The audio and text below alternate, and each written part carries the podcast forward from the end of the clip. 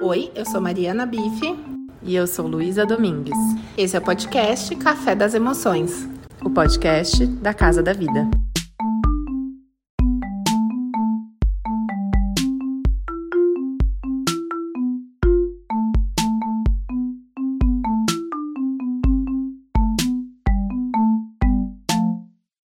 Eu sou Letícia, sou psicanalista aqui da Casa da Vida e Bom, queria falar um pouquinho da Casa da Vida antes de começar e chamar a Ingrid para conversar comigo sobre um tema tão contemporâneo.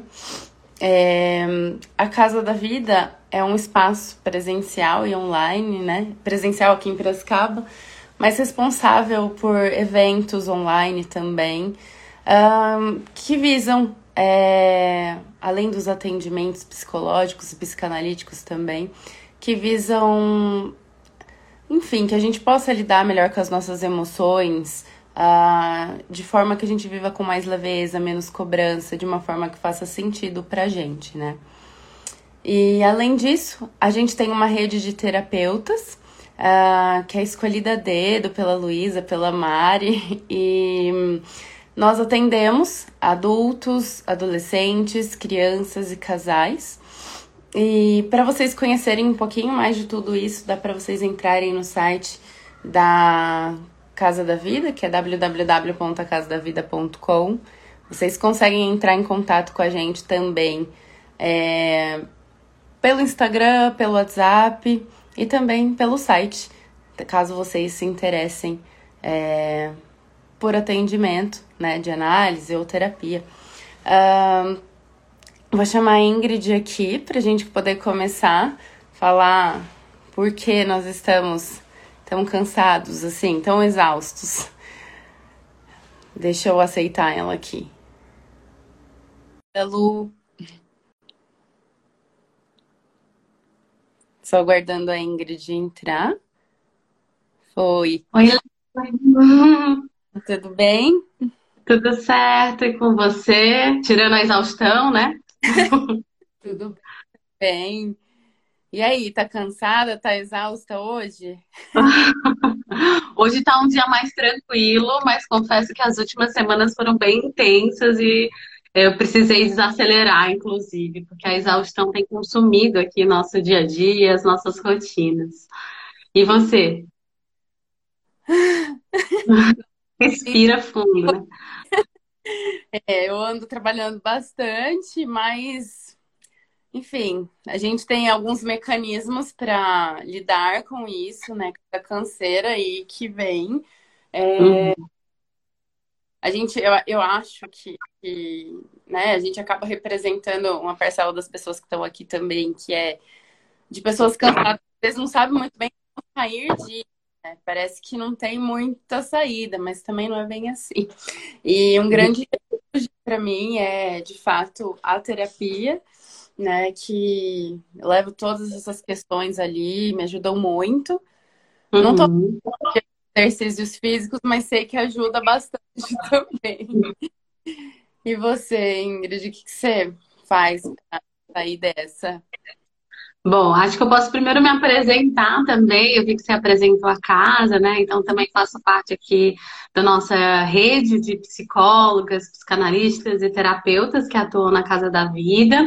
É, sou psicóloga formada há mais de 10 anos, tenho, hoje, atualmente faço mestrado em Ciências Humanas e Sociais aplicadas na Unicamp de Limeira, atendo na Casa Física como a Letícia também, é, e, e, também no modelo virtual, né, para todo mundo. Então, tem sempre um olhar, acho que quem está na casa se conecta muito também com esse, com esse olhar de conhecimento, de novas experiências.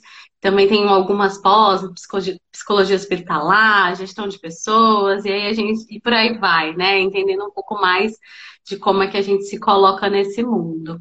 Uhum. E na verdade, falando um pouco de exaustão, né, eu sempre penso, Lê, assim, sobre o quanto é estar exausta para cada um, né? Igual a gente fala da dor, ai, quando você está sentindo esse beliscão de 0 a 10? Isso é muito individual e particular. Pode ser que hoje, inclusive eu, hoje possa estar sentindo esse beliscão mais forte do que em outro dia, em outro horário, porque tá frio aqui, então tudo vai mexendo na nossa regulação. E eu fico pensando o quanto a exaustão também, esse cansaço, essa fadiga, ela vem com a gente, né? Mas ela não é igual todos os dias. Não sei se você sente um pouco disso também. Sim, eu sinto que além de. Em alguns dias elas, é, é, é, a fadiga vem de uma forma diferente, fico imaginando também, né? Que para cada um ela pega de uma forma diferente, os limites de cada um são muito individuais, né? E tem gente que aguenta muito, tem gente que. E que quer se aguentar muito, né? Eu acho que, que é. Talvez seja só uma pessoa que não está colocando limite na vida, né? e chegando à exaustão. E a impressão é que dá é que essa pessoa é valorizada hoje. E aí que tá um perigo da, da sociedade atual, né? Uhum. Tá se matando, ou se tá se matando, parece que você não tá trabalhando direito.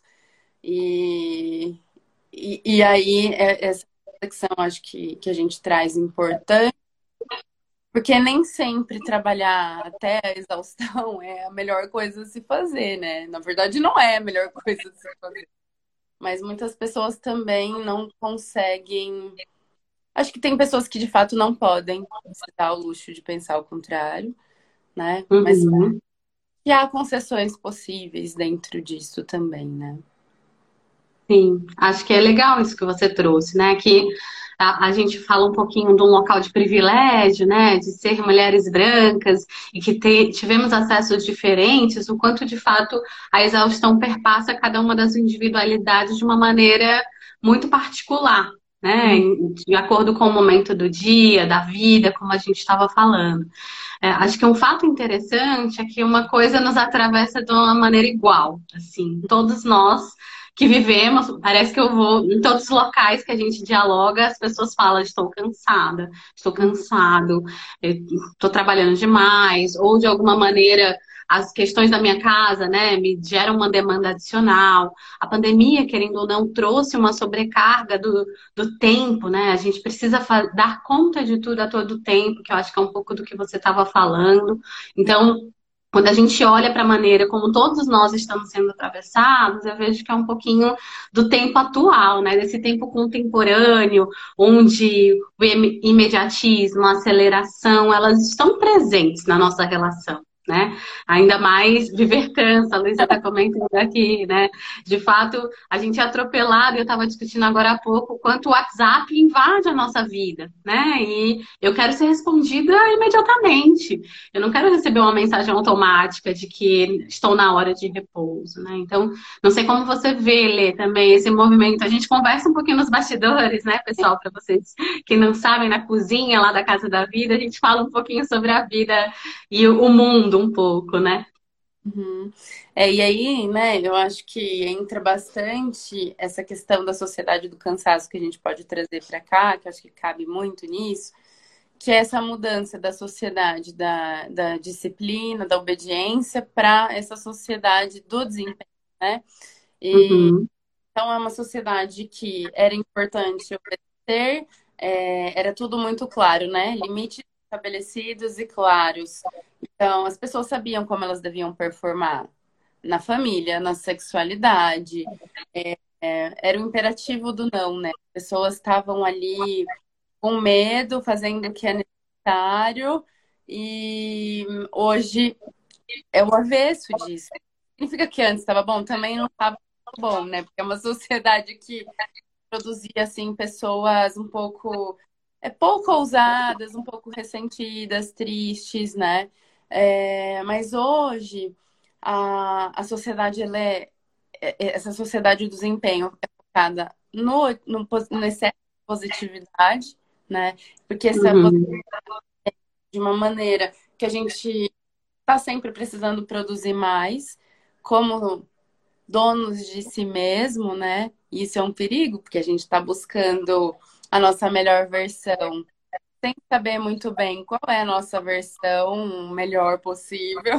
E aí a gente fala, ah, chega lá, chega lá onde? Onde que é esse lá, né? Eu não sei se as pessoas têm clareza de onde é esse lugar que. Né? Então, é, é, é, bem. É uma sociedade muito rápida, muito eficaz, mas que traz, assim. É, sujeitos adoecidos, podendo gerar sujeitos adoecidos, né? Com burnout, que é um, um uhum. grande. Acho que até no livro do, da Sociedade do Cansaço eu li um negócio que, que me tocou, assim, né? Que o burnout são pessoas, são sujeitos adoecidos, na, esgotados na alma. Eu achei profundo, sabe? Uhum. É forte, bem forte, né? E, e, e, são doenças psíquicas bem diferentes dessa, dessa sociedade da disciplina, né? É. é bastante... Legal. Legal você ter trazido isso, né? Esse livro, eu até separei, que a gente deu uma olhadinha também, ele ficou bastante na moda ah, gente, você vai fazer um, a capa da live, né? Ele ficou bastante na moda no passado, Bill Churran. Ele é um filósofo, né, do mundo, do mundo contemporâneo, ele escreve um pouco sobre isso. E também fiquei bastante impressionada com essa fala dele, que para mim marcou um sentido de que a gente acha que estamos sendo seres evoluídos, produzindo, produzindo, produzindo a qualquer custo, mas na verdade a gente está indo contra até os nossos antepassados que criaram ferramentas, é, até ferramentas mesmo, assim, sabe? O Homem das Cavernas criaram coisas para ter mais tempo livre, para não ter que ficar caçando, coletando. Então, na verdade, a evolução humana vai para além disso de produzir o tempo inteiro. Ela está muito mais conectada com a contemplação, com o olhar para dentro, para fora, com, a, com meditar, com, com o artístico, né? O espiritualizado, enfim. Então, ele traz um pouco dessa reflexão que me parece que ou parece que o homem do futuro, quando eu olho, o homem e a mulher do futuro, é aquela pessoa que está 24 horas por dia conectada, tem a Alexa, um smartwatch está tudo ali rondando o tempo inteiro. Mas será que essa produtividade exacerbada nos leva para esse local? Então, eu fiquei com, com isso, sabe? Mais guardado, que me marcou um pouquinho nesse livro sobre essa reflexão, se de fato é essa evolução da espécie humana que a gente quer chegar. Sim, e ele até comenta, né, Ingrid, um ponto interessante, é que a gente vira uma sociedade é, hiperativa, que essa uhum. hiperatividade nos impede de contemplar, e assim a gente volta a ser um mero animal trabalhador, né? Então, Sim. tá muito por cima, e na verdade não tá, tá ali muito parecido com, com o sujeito da da sociedade da disciplina, da obediência. E o Bauman também ele falava isso, né? Que é um outro, sem querer entrar muito nos livros, pessoal, mas só para tentar contextualizar um pouco do que a gente está falando, né? Porque tudo isso que a gente vai sentindo, os grandes pesquisadores, filósofos, também pensadores dos momentos contemporâneos vão trazendo. E o Bauman ele trazia isso, né? Que a gente vivia, que é o, o mais conhecido dele, um mundo mais sólido, que eram aqueles cubos. Imagina um cubo de gelo, um gelo não que derrete, mas um cubo mesmo, um cubo mágico, que tem um formato jamás. Pré-definido. A gente já sabe o que a sociedade esperava de si, né? Nascer, crescer, reproduzir, morrer. E aí a gente passa para um contexto econômico, social, político que é líquido, onde aquele sólido não cabe mais, né? Onde não tem um jeito certo de você seguir sua carreira profissional, de você constituir família. É, as famílias, elas não têm mais aquela, aquela conotação do tradicional, cada coisa, cada família vai surgindo de uma maneira. E o Bauman, ele trazia bastante isso, né? Porque ele já faleceu, infelizmente, mas ele trazia um pouco também do que o Bill Churran está falando, né? Que é esse momento de como as relações elas se liquefazem, elas entram, se misturam e vão se remodificando e colocando em prática. Então, acho que é um pouquinho do que a gente vai vivendo no nosso dia a dia, o que a gente percebe no consultório, né? O quanto esses relacionamentos atuais, eles às vezes estão esvaziados de sentido, de significado, quanto a nossa própria vida, né? Ela é uma vida, vida de acúmulo de tempo, então eu preciso fazer, fazer, se eu não estiver parado, eu tenho que assistir o Netflix, tenho que consumir séries, eu preciso estar a todo momento me sentindo produtiva, né? Para poder de fato estar vivendo.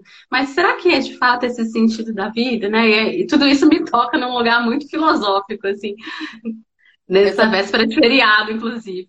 Adoro discussões e assim, né, o quanto a nossa cultura reforça esse comportamento, né? Então a gente tem possibilidade de ouvir podcast em velocidades bem altas, que quase não dá para entender nada. É, o próprio áudio do WhatsApp, né? Ainda que o áudio do WhatsApp vai até duas vezes, o podcast vai realmente longe. É, então, e, e que a gente está a todo momento acelerando para fazer caber mais. E aí a gente não honra o nosso espaço de descanso, né? O nosso momento de descanso. Então, eu lembro que é algo que a Lu fala muito, inclusive, né? Pega lá na sua agenda, trava aquele dia para você descansar, aquele, aquele período que seja. É... E o quanto, mesmo que a gente trave, às vezes a gente vê aquele espaço ainda e a gente quer colocar mais mais é, atividades. E o quanto dentro das amizades, das relações, acaba competindo mesmo. Tipo, você não viu aquela série? Aí você se sente mal, falando, não, eu não vi. Porque você trabalha com saúde mental e você não viu aquela série. Nossa, que estranho. E aí você corre ver a série, já não tem nada, né? Meu Deus, eu não vi a série. Então, acaba virando uma competição, né?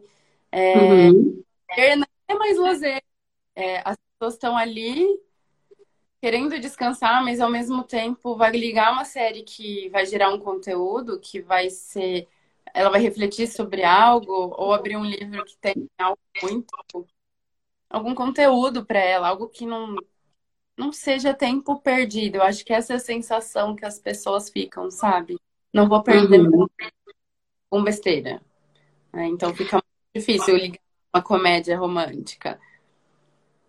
E eu fico pensando até outras coisas, assim, é, o quanto a gente, às vezes, nesse cansaço, eu só quero ligar o automático, assistir a Juma e o Jumo, que eu brinco, e rir de alguma coisa diferente, sabe? De assistir a novela e de me conectar com tudo isso. Porque, de fato, quais são esses espaços, né? A gente olha na nossa agenda e parece que os espaços mortos, que são aqueles tempos que você tem para você são espaços vazios. E, na verdade, a gente precisa desse tempo de manejo dentro da nossa rotina para antecipar problemas, para lidar com intercorrências, com problemas que surgem no dia a dia, com projetos que a gente não estava planejando e às vezes caem um aniversário infantil, sei lá, foi enrolado assim, né? Que a gente não estava planejando, mas eu preciso ter um tempo de manejo. Então, me faz uma reflexão também de não necessariamente, ok, estamos todos atravessados ali por uma vida muito acelerada,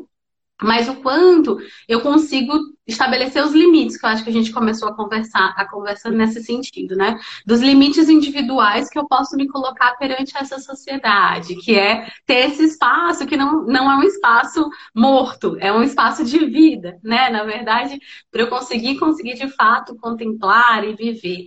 E aí, novamente, né, colocando aquilo que é possível dentro de cada um nas suas rotinas, no seu dia a dia. E eu vou te confessar, viu? Você falou aí que o podcast dá para aumentar em velocidades mais do que dois. Eu nem escuto podcast, porque não dá tempo. Então, assim, eu sou a pessoa que lido com a frustração de, ai, não vou ouvir podcast. A série eu até me submeto, escuto e gosto. E, enfim, mas os podcasts não dá vazão, porque eu me peguei num determinado momento, tô cozinhando, ouvindo podcast e fazendo faxina. Então, eu preciso otimizar tanto tempo que eu não posso só fazer comida vida. Eu preciso fazer três coisas ao mesmo tempo, né? O quanto a gente não se pega nisso. E isso vai gerando mais carga, mais ansiedade, e a gente não vai vivendo esse momento presente, sabe? Que é estar tá ali degustando o sal da comida, do arroz, tá se tá bom ou se não tá. Não sei se você vive um pouco disso também, dessa sensação de que como é que eu vivo o presente, sabe? E é, é o que isso que você fala é uma grande verdade, né? E eu sinto que os dias que eu, pre eu preciso mesmo, eu acho que preciso, é, ouvir o podcast e ainda assim elaborar algum relatório e, e fazer tudo isso meio junto, é, o quanto a gente perde informações importantes é, e o quanto a gente não está de fato em aquela atividade em si, né? E uhum. por consequência, quanto isso me deixa cansada no fim do dia. Parece que, por mais que, né, assim, o trabalhar junto com consumir é, é uma informação aqui no ouvido, e aí anotar de vez em quando, anotar, né? Vou anotar essa informação que eu ouvi aqui, que eu achei legal. É, uhum. Indo, escrevendo, é surreal, porque no fim do dia você está exausta. E eu fico me perguntando, né? Preciso mesmo disso, né? Uhum. Não acho que precisa, né? Mas aí eu lembro, eu queria falar um negócio que eu achei super engraçado. Como eu, no meu, nos meus primeiros, assim, nas minhas primeiras sessões de, de terapia, quando eu tinha uns anos, é, eu tinha uma neura de, por exemplo, tem uma revista aqui e eu queria ler a revista inteira. Não, eu não me contentava em ler só o que eu achava que era legal. Eu lia até o que não era uhum. legal. E aí a terapeuta falou assim para mim, Letícia, mas você sabe que você pode só uma parte, né? E assim, era como se eu não soubesse daquilo, sabe? E eu tivesse uhum. toda a informação do planeta. E isso me deixava muito cansada, né? E assim, eu acho que, que a gente é esse automático que você comentou. Né? Então, aquela, que, aquilo para mim, então eu tenho que ler tudo. Né? Então, ver uma série pela metade do pecado capital, né? E não necessariamente tudo bem parar e interromper e ler só o que te interessa. Eu acho que não é uma concessão necessária no verdade, isso é uma concessão necessária para a gente poder viver melhor, né? Hoje em dia. E eu, naquela época era a revista, né? Hoje a gente tem uma infinidade com a internet, a informação a todo momento. Então, o quanto isso pode invadir espaços importantes, o espaço do sono, o espaço do lazer.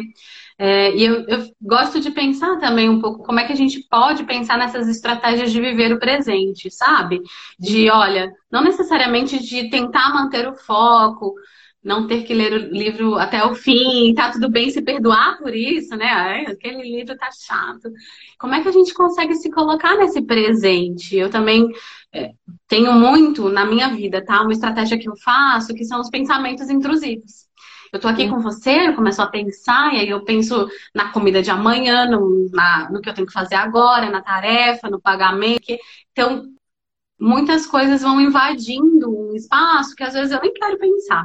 E aí eu utilizo uma, um recurso mesmo de papel e caneta, de post-it, vou anotando em post-it e papel anotado em todos os cantos, que é como se fosse um livramento para mim. Eu pego, uhum. condenso aquela informação, é um recurso de memória e eu penso, quando eu, quis, quando eu precisar, esse papel vai estar aqui com essa informação. Ou às vezes eu tenho um grupo do WhatsApp comigo mesma e aí eu coloco aquela informação lá. Isso vai me, me ajudando a lidar com a minha própria ansiedade, desses pensamentos e dessa fadiga sem fim, né? Porque senão eu fico me cobrando a toda hora. Não posso esquecer daquilo, e daquilo outro, e daquilo outro.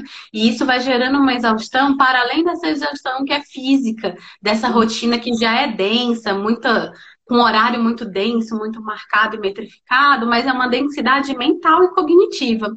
Que eu acho que a gente tem esse um outro peso nesse momento atual, que eu acho que relaciona um pouco com isso que você está falando da revista, né? Eu preciso consumir tudo que está disponível no mundo? Eu quero. Ou, de fato, eu estou indo ali por uma modinha, por um, um movimento que está todo mundo me guiando para aquilo, né? Eu acho que outro ponto importante, Ingrid, que quando você foi falando, foi pensando, é o quanto a gente se ocupar tanto é, nos faz perder um, um pouco da nossa capacidade de desejar verdadeiramente algo. Porque a grande verdade é que não sobra tempo. Né? A gente vai, o automático vai fazendo, mas entra muito pouco em contato com as necessidades, né? Entra muito pouco. É, é, a gente vai falando sim para todo mundo, vai falando um monte de não pra gente uhum. e passo para o que a gente de fato quer. Inclusive, uma das grandes causas do estresse, eu acho que você sabe isso mais do que eu pelos seus estudos, né? É justamente ter tempo pelo para fazer o que a gente quer. Né? Só que eu acho que a gente está assim num ponto que a gente nem sabe, nem consegue chegar a entender o que uhum. quer, porque não dá tempo de pensar sobre isso. E é onde eu acho que os espaços terapêuticos ajudam muito, né? Tanto a análise, a terapia, a psicoterapia ou grupos mesmo, porque são espaços que, de, de certa forma, você consegue não ter respostas, mas fazer perguntas, né? Fazer perguntas uhum. assim muito importantes. Tem gente que só reflete uma vez por semana nos 50 minutos que elas estão em atendimento, porque não, ela não para para pensar sobre ela, sobre as emoções. E nessa sociedade eu acho que a gente fica muito apartado das nossas emoções. Não está permitido, entre aspas, né? Ser triste, não está permitido ficar doente, né? Então, a gente se culpa muito por isso. Acho que isso das emoções é fundamental, Lê, porque de fato, qual é o espaço que elas têm no dia a dia na rotina, né? Parece, inclusive as emoções que parecem que são positivas. Então, sei lá, fui promovida no emprego. Nossa, que legal. Beleza, segue a vida. Não há uma, um reconhecimento, de fato, uma contemplação daquela sensação de alegria, daquela êxtase, daquele movimento. Então, parece que eu também tenho que passar muito rápido pelas emoções e racionalizar, né? De fato, eu não tenho que me conter. E eu acho que também tem um limite, assim, que equilíbrio emocional é diferente de contenção emocional. Eu entender minhas emoções, entender qual, qual, é o meu funcionamento, como eu me sinto, como é que eu fico depois que eu sinto raiva, eu sinto culpa, enfim, como é que isso vai se ajustando na gente, é diferente de conter e falar, ah, não vou sentir mais nada vou ficar apática. Então, acho que também um movimento que a gente precisa tomar muito cuidado é o quanto essa exaustão pode estar relacionada também com esse movimento de tentar conter, né, emocionalmente uma densidade emocional, cognitiva tão intensa que a gente vai para esse movimento de estafa, né, para além da estafa da rotina sobrecarregada, acelerada, que a gente já falou que vivemos no mundo contemporâneo, dessa hiperatividade, mas também o quanto essa demanda emocional está tendo espaço de vazão no dia a dia e na rotina. E ainda bem que você trouxe isso, né? Que os espaços é, terapêuticos, para além da própria terapia, né, da análise, ele também pode auxiliar nesse processo. E o que é terapêutico para mim é diferente para você. Pode ser que para mim, fazer aula de canto, que hoje a gente não vai ter depois daqui, mas seja terapêutico. Para outra pessoa, seja jogar bolinha para o cachorro. Para outra, seja dar comida para o filho, né? Então, tem atividades que elas são terapêuticas e elas são essas fontes de prazer, de alegria, que elas são muito individuais. Não tem como a gente. Não existe uma pílula mágica, uma receita milagrosa. Então, isso também perpassa pelo esse movimento de autoconhecimento. O que, que me dá prazer que eu posso também, ao longo dessa minha rotina tão exaustiva, colocando essas fontes de luz, né? Digamos assim. Uhum. Isso que você fala sobre não ter a pílula mágica é maravilhoso, porque é, fico pensando, né, o quanto algumas pessoas são afetadas com essas dicas prontas. Ai, você tem que fazer atividade para um funciona, para outro não, né? E quanto muita gente se culpa de abrir trabalhar e já ver que aquela pessoa já treinou, ela já tomou banho, ela já café da manhã maravilhoso, você tá ali vencendo na cama. É. Então é muito instagramável. Eu, eu gosto de. Né?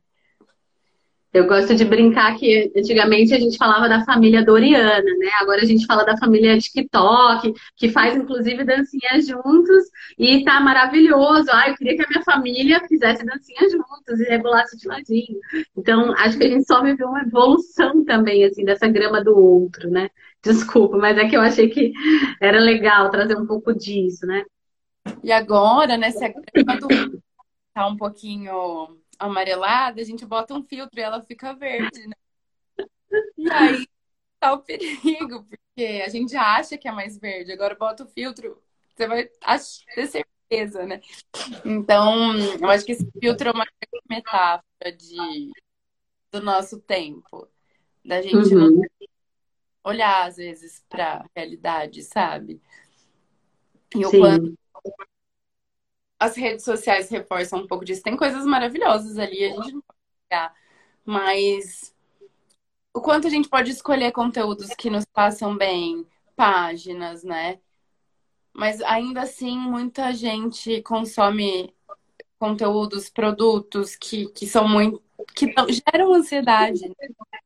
Uhum. Produzem ansiedade, assim um pouco desse movimento da positividade tóxica, né? De qual é o limite, então, é, que aí a gente beira meio que time is money, eu preciso trabalhar muito e ao mesmo tempo uma vida de herdeira, que ah, eu preciso estar ali na, sei lá, nas praias do Caribe. Agora eu falei que é uma nova moda ir lá para não é Malásia, tá na moda também, outra região do mundo aí, lá que vai todo mundo.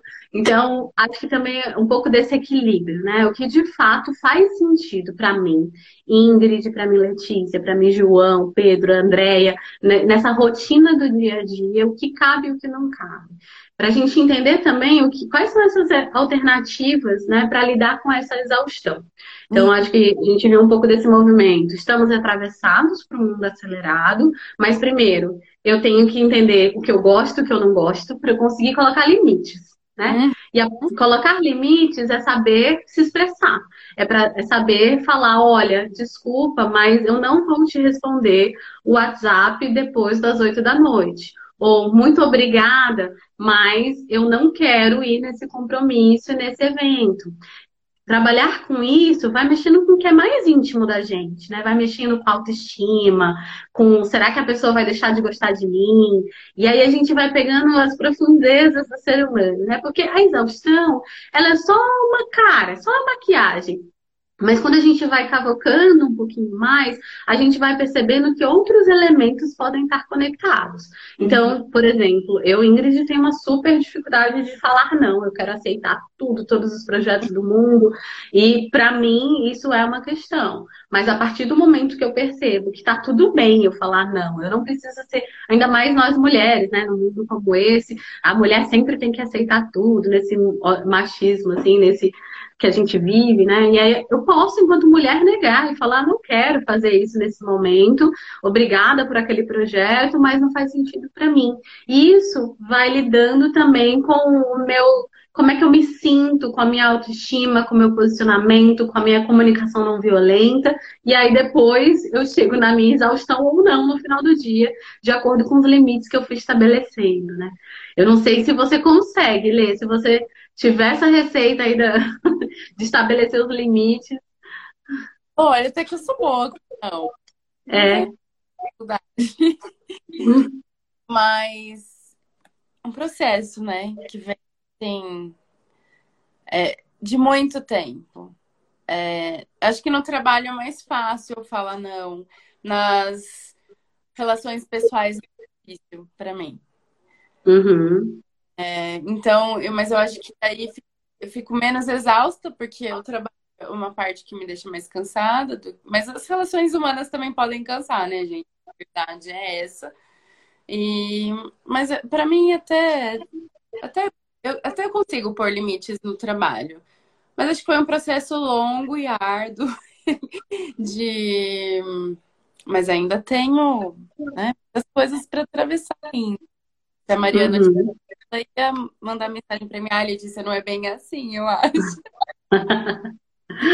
Mas é, fico pensando, né, Ingrid, que nessas necessidades que a gente vai deixando para trás, né? E, o, e qual o preço disso? A gente faz isso a que custo, né? Quando vê, a gente só tá ali, dedicado ao outro. E outra coisa que eu acho muito importante é essa, esse espaço entre o eu ideal e o eu real, sabe? O quanto permeia essa sociedade atual e o quanto a gente parece estar tá em dívida, né? Então a gente idealiza o que a gente quer ser. Eu acho que muito desse lugar de você ser o próprio gestor, é, é sua melhor versão, você idealiza um lugar. Só que a realidade é outra. Né? E nesse vão sobra excesso de culpa e autoagressividade que vem em forma de muitas cobranças, né? Eu não consigo, eu sou uma fracassada, eu confio em mim. E entra muito nesse ponto que você coloca da autoestima. Porque é, é uma sociedade, né? A sociedade de desempenho. Os sujeitos têm autoestima de certa forma afetada e estão sempre se sentindo nessa dívida, nesse fracasso de nunca atingir lugar, atingir esse ideal, que é um, é um ideal de perfeição que não existe, né? Eu acho que não só no trabalho, mas nossos corpos, pro, né? E, enfim, para quem a gente é de forma geral. Então, Sim. algo assim, eu tô feliz porque eu tô produzindo, mas eu tô devendo também, né? Porque eu não cheguei nesse lugar misterioso que ninguém sabe qual é. Muito bom você ter trazido isso, porque de fato é, é, um pouco dessa sensação, né? Como é que eu tenho essa vida perfeita em todos os setores da minha roda da vida? E parece que a autocobrança ela é tão maior do que quando a gente olha para o outro, né? E é, eu me lembrei um pouco, acho que esse final de semana aqui na Casa da Vida postaram um vídeo sobre autocompaixão, que é esse movimento de beleza, eu tenho empatia, ah, fulano não conseguiu fazer aquela tarefa, ou olha lá, a pessoa disse que não dá conta de fazer exercício cinco vezes por semana e tá tudo bem. Mas quando é comigo, esse movimento do real, daquilo que eu tenho expectativa, a cobrança parece que vem avassaladora, parece que vem falas nossa, Ingrid, você é incompetente mesmo, você não deu conta, olha como você é fraca. E a gente tem uma dificuldade de ter esse movimento de se permitir e de cuidar de nós mesmos, né? E de ter falas de autocompaixão, de ok, Ingrid, você fez aquilo que era possível para ser feito naquele dia de hoje, você fez o melhor que você poderia ter feito, e acho que é importante a gente aprender desde criança, talvez, a fazer um pouco desse movimento, né? Desse auto-perdão, dessa empatia conosco mesmo, né? E com essa régua que a gente parece que sempre tem que estar tá elevando toda hora, né? Essa validação para comigo mesma, ela é super elevada. Então, acho que é interessante isso que você trouxe, dessa expectativa versus o real de quem eu sou. Né? E aí, quando você diz isso, fico pensando, né? É, como falta pra gente se tratar como a gente trata nossos queridos amigos, familiares, né? É. Traço ponto. E pra gente não, né? Pra gente é só o chicotinho que sobra. Uhum. E falta, falta autocompaixão. Porque nesse, yeah. nesse ideal versus real surge muita autoagressividade, né, Ingrid? Sim, e o quanto também a gente acaba cobrando dos outros e podendo gerar uma vida estafante para as pessoas que estão ao nosso entorno. Acho que isso é um ponto importante, assim, porque a gente acaba achando que, sei lá, só chefa e chefe, sabe, de alguma maneira, gestores e gestoras podem gerar sobrecarga nas outras, mas a gente também gera demandas é, no dia a dia, nas nossas rotinas, para nossa rede de apoio, nas nossas relações. E como é que eu estou gerando essa demanda para o outro e para outra, né? Eu também sempre penso nisso, às vezes, de será que eu estou acionando meu companheiro, minha companheira de uma maneira bacana, claro que não é pra gente ficar gerando mais autocobrança, mas assim, eu mesma, Ingrid, fico pensando que horas que eu tô mandando WhatsApp para alguém, né? Será que isso vai gerar ansiedade? É como se fosse uma roda do bem, digamos assim. Como é que eu também, cansada e exausta, consigo perceber que o meu ciclo também pode estar gerando exaustão e cansaço em outras pessoas. E se eu quero mudar o comportamento social, né? E eu vejo muito o WhatsApp como uma ferramenta das maiores exaustoras hoje em dia, que todo mundo fala, não aguento mais grupo de WhatsApp, enfim. Então, como é que eu também posso ajudar nessa regulação de informações, de coisas que são pertinentes, de acessar pessoas fora dos horários que são de fato combinados e adequados para aquela relação? Então, eu também fico pensando um pouco nisso, né? Não só o meu próprio limite, de como é que eu estabeleço isso perante os outros, mas como eu também trago limite para os outros e atuo como um modelo protetivo, sabe? Para quem com o qual eu me relaciono ali. Sim. E aí fico pensando também em outros tipos de responsabilidade, assim, dentro das redes sociais, né? Eu até coloquei aqui que a gente vive um, num esquema de dependência mútua, né? Por exemplo, vou lá e boto uma foto que eu perdi 15 quilos em três meses. Quanto responsável posso ser com uma pessoa que talvez queira, sei lá, perder peso e, e quer passar pelos mesmos meses e o quanto isso vai custar para ela. Né? Ou, sem falar, o quanto isso custou para mim. Porque as uhum. pessoas contam muitas vezes esse caminho difícil, né? Contam, mostra foto do corpão, né, que conseguiu. E, e não fala desse caminho difícil que ela percorreu em três meses, o que deve ser bem pesado, né? Mas tem outros exemplos, usei esse, mas de, da parte dos eu acho que fica de exemplo, relacionamentos muito lindos, perfeitos, mas fora das redes. Não, eu acho que a gente precisa começar a desmistificar certas coisas e trazer o lado real por responsabilidade das pessoas que consomem esses conteúdos, né? Uhum.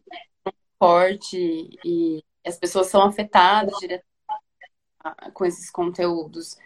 Mas por que não colocar uma dose de verdade? E eu acho que essa discussão, não só das redes sociais, mas do próprio trabalho em hoje em dia, é, tem sido mais saudáveis. A gente tem oportunidades para tirar essa ideia do tipo trabalho enquanto eles dormem, que hoje já tem aquele meme, né? Trabalhe enquanto dorme, tem um burnout. Então, tem discussões mais saudáveis e, e, possíveis, porque senão a gente entra nesse lugar de muita conversação. Meu, eu não vou trabalhar enquanto tá tudo dormindo. Eu gosto, é, eu gosto de trabalhar, mas se eu isso significa que era para eu sentir que eu não tô trabalhando, né? Uhum. Não, trabalhando mesmo. E que bom que você tá sentindo que você tá trabalhando, né? Tem dias que vão ser bons, tem dias bons nem tanto. E essas discussões começam a aparecer hoje né, Ingrid? Sim. Mais leal com as pessoas. Eu gosto de pensar também o quanto esse trabalho ele está sendo central na sua vida é, é, o trabalho é a sua vida inteira, né? De fato, ou ele é um componente dessa sua vida. Acho que quando a gente entra na exaustão que está mais relacionada à questão do trabalho, é um elemento importante. É possível estabelecer limites, ou isso me pega em mim num local que parece que eu vou passar fome, ou de fato eu vou passar fome. Como é que ele pode ser colocado no meio de tudo isso? E aí, é, eu trabalhei muito tempo em multinacionais, né? Você também, tudo mais. E é, eu lembro muito de modelos, né, de pessoas que faziam um certo doping, assim, eu tomo um remédio para dormir, um remédio para acordar, um remédio para conseguir, e o quanto essa medicalização ela tem sido rotineira, como uma estratégia de enfrentamento e de dar conta mesmo da realidade atual. E aí eu acho que esse é um sinal de vermelho, né? nem alerta mais, né? nem um sinal amarelo de opa, tem alguma coisa muito errada na minha rotina. Se de fato o meu ciclo circadiano, né, o sol aparecendo lá não está me ajudando o que está acontecendo com o meu corpo que ele está tão desconectado e de alguma maneira eu preciso, em certos momentos, a medicalização ela é necessária, não é isso que eu estou dizendo. Estou falando muito mais no movimento de será que eu preciso de fato tomar toda essa medicação para conseguir dar conta de mais exaustão, que é um pouquinho do movimento de vou tomar um pó de Guaraná, um energético para trabalhar hoje, quarta-feira, véspera de feriado, até mais tarde,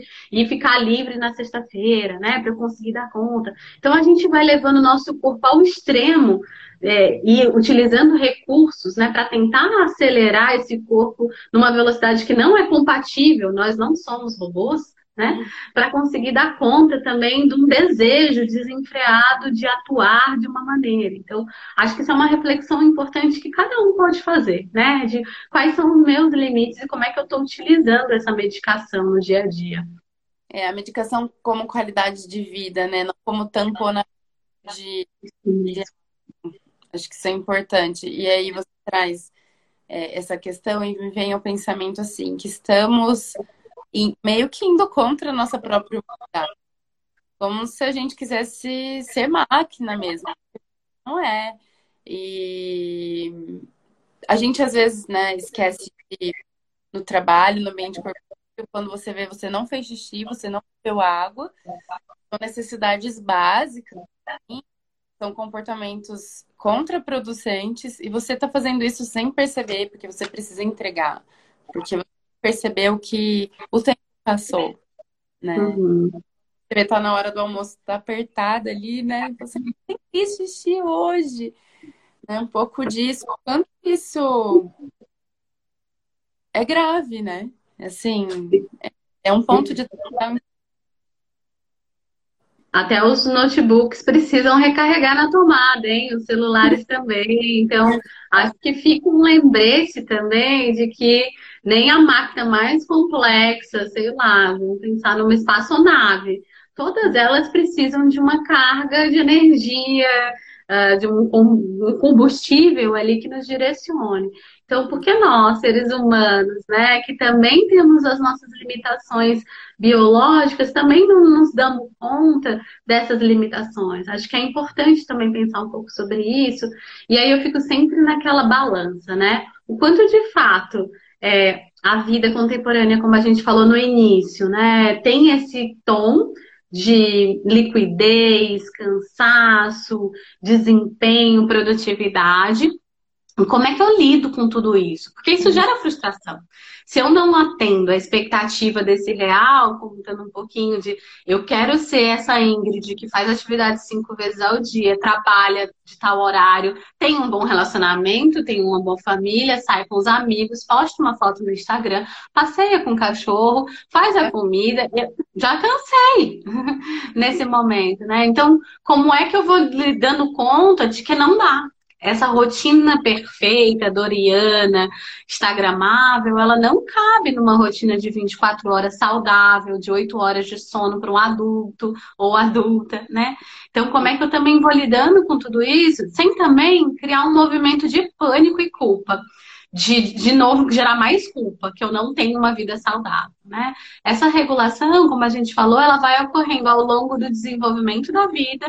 Tem momentos que são mais dedicados para o trabalho, porque você está ali fazendo um acúmulo de capital. Tem momentos que isso vai se inverter, a sua família passa a ser prioridade, o seu bem-estar físico, enfim, isso vai se ajustando, mas só você saberá dar o tom do que é essa regulação e esse equilíbrio pensando um pouquinho de como lidar com essa exaustão, né?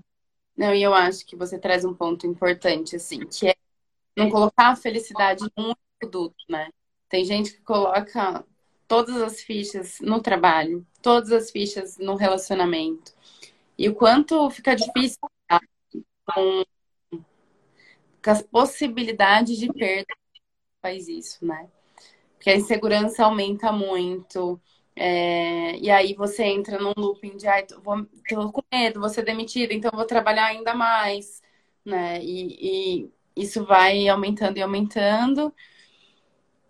E assim, a gente não tem muita garantia das coisas, né? Eu falo sempre, a vida é uma aposta e a gente isso, né? Tem coisa que que vai acontecer. E mas o quanto é grave? Grave não, assim, mas o quanto é difícil quando uma pessoa coloca toda a felicidade dela num único duto. Eu acho que poder pensar que a vida é composta por várias partes, né? O trabalho, a família, o relacionamento, ou uhum. o grupo de alguma coisa que você gosta. É muito importante, porque você vai se fortalecendo, você vai ter novas possibilidades. Eu acho que a ansiedade, né? Sim, eu, você falando agora me lembrou até a Ana Cláudia Quintana Arantes. Não sei se vocês conhecem. Você conhece, Lê? Não. Ana Cláudia. Ela, fala, ela tem um livro ah, sobre a morte morrer, a morte. Ela tem, cuida de cuidados paliativos e tudo mais.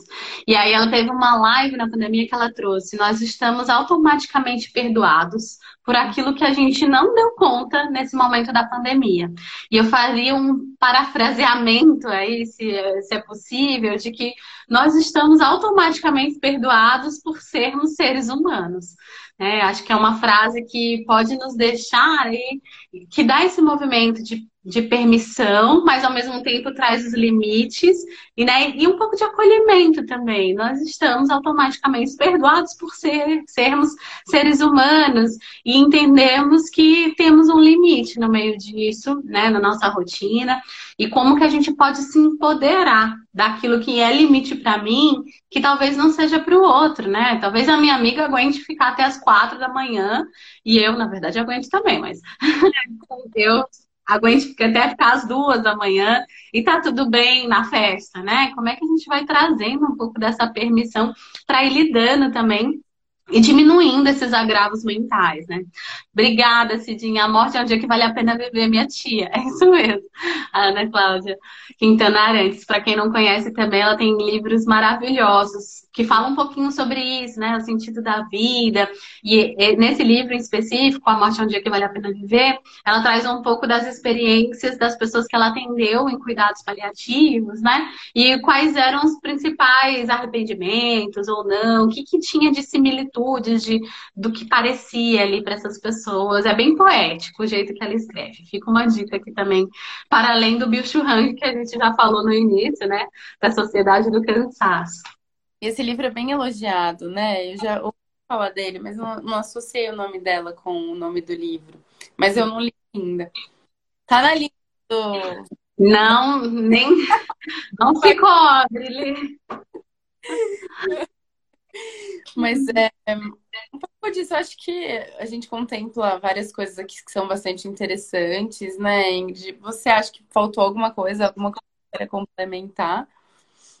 Não, acho que não. É muito mais assim, qual é o espaço também das emoções que a gente já falou, né? Tem espaço para tristeza, para alegria, até para celebrar aquilo que de fato foi uma conquista no dia a dia, quando a gente está totalmente atravessado por uma, uma agenda lotada, por uma agenda cheia, o quanto ter espaços de qualidade não são espaços mortos na nossa agenda, são espaços para a gente se antecipar, para a gente lidar com algum problema. Então, ter espaços onde a gente lida com a própria vida e com a imprevisibilidade da vida é importante. Acho que não querendo trazer receitas, né? Mas tentando trazer algumas, algumas informações para ajudar nesse esclarecimento e lidar um pouco mais com esse auto-perdão que a gente falou, com essa auto compaixão, de que tá tudo bem, tá cansada, beleza, mas como é que eu lido com tudo isso? O que, que eu vou fazer? Primeiro eu percebi que eu tô cansada. O que, que eu vou fazer com essa informação a partir de tudo isso? É possível tirar uns dias? É possível renegociar em casa, no trabalho? É possível mudar um pouco a rotina com a qual eu estou vivendo? Então, como é que você vai lidando também com isso? E a gente falou também dos movimentos alternativos, né? Da própria terapia, da análise, das ações terapêuticas que são muito individuais, que pode ser uma água de coco no final de tarde, o um exercício físico, um pouco de colocar você mesma no mundo, né? Então, acho que é um pouco disso que eu queria trocar com você. Tá. E aí, né, eu acho que só para fechar, eu fico pensando, a gente está dentro de uma sociedade que incentiva a gente a ter, adquirir, enquanto a gente de ser, né? E ter é importante? A gente não pode negar. Mas, sobretudo, ser, né? E o quanto é importante colocar algo de nós. E eu acho que atualmente as pessoas que entram, né, em, em, em adoecimentos mesmo psíquicos por conta da exaustão, da rotina, vem muito com essa crise de sentido, né, Ingrid? Uhum para que que eu estou fazendo tudo isso? Qual que é o sentido disso? Né? É como se realmente entendessem o que elas estão colocando de si para o mundo e como é importante esse movimento. Muito bom. E eu queria também aproveitar e deixar o convite, né, aqui para quem está assistindo, que a gente tem o, o, Clube do Livro sobre relacionamentos, né, amor, sexo e, e, como é que a gente lida com essas questões de relacionamentos que vão ser conduzidos pela Luísa Domingues aqui, que é uma das fundadoras da Casa da Vida. Então, se a sua questão de exaustão está relacionada ali com relacionamentos, Sugiro fortemente de, que você possa clicar ali no, na bio, que tem mais informações sobre o Clube do Livro, e também deixar à disposição, né, nossa rede de terapeutas aqui que atuam no Brasil e no mundo, né? Em Piracicaba fisicamente, em São Paulo, mas no mundo inteiro também, que estamos disponíveis para essa troca e para essa partilha. E queria te agradecer, Lê, também, por ter me convidado para a gente conversar aqui. Para além da cozinha e dos corredores da Casa da Vida Física, a gente está aqui juntas. Eu que agradeço, foi uma delícia. Até descansei um pouco aqui. Eu também. Obrigada e espero que a gente possa se encontrar por aqui e na cozinha mais vezes. Eu também. Hum. Um beijo, Ingrid. Um beijo. Um beijo. Tchau, pessoal.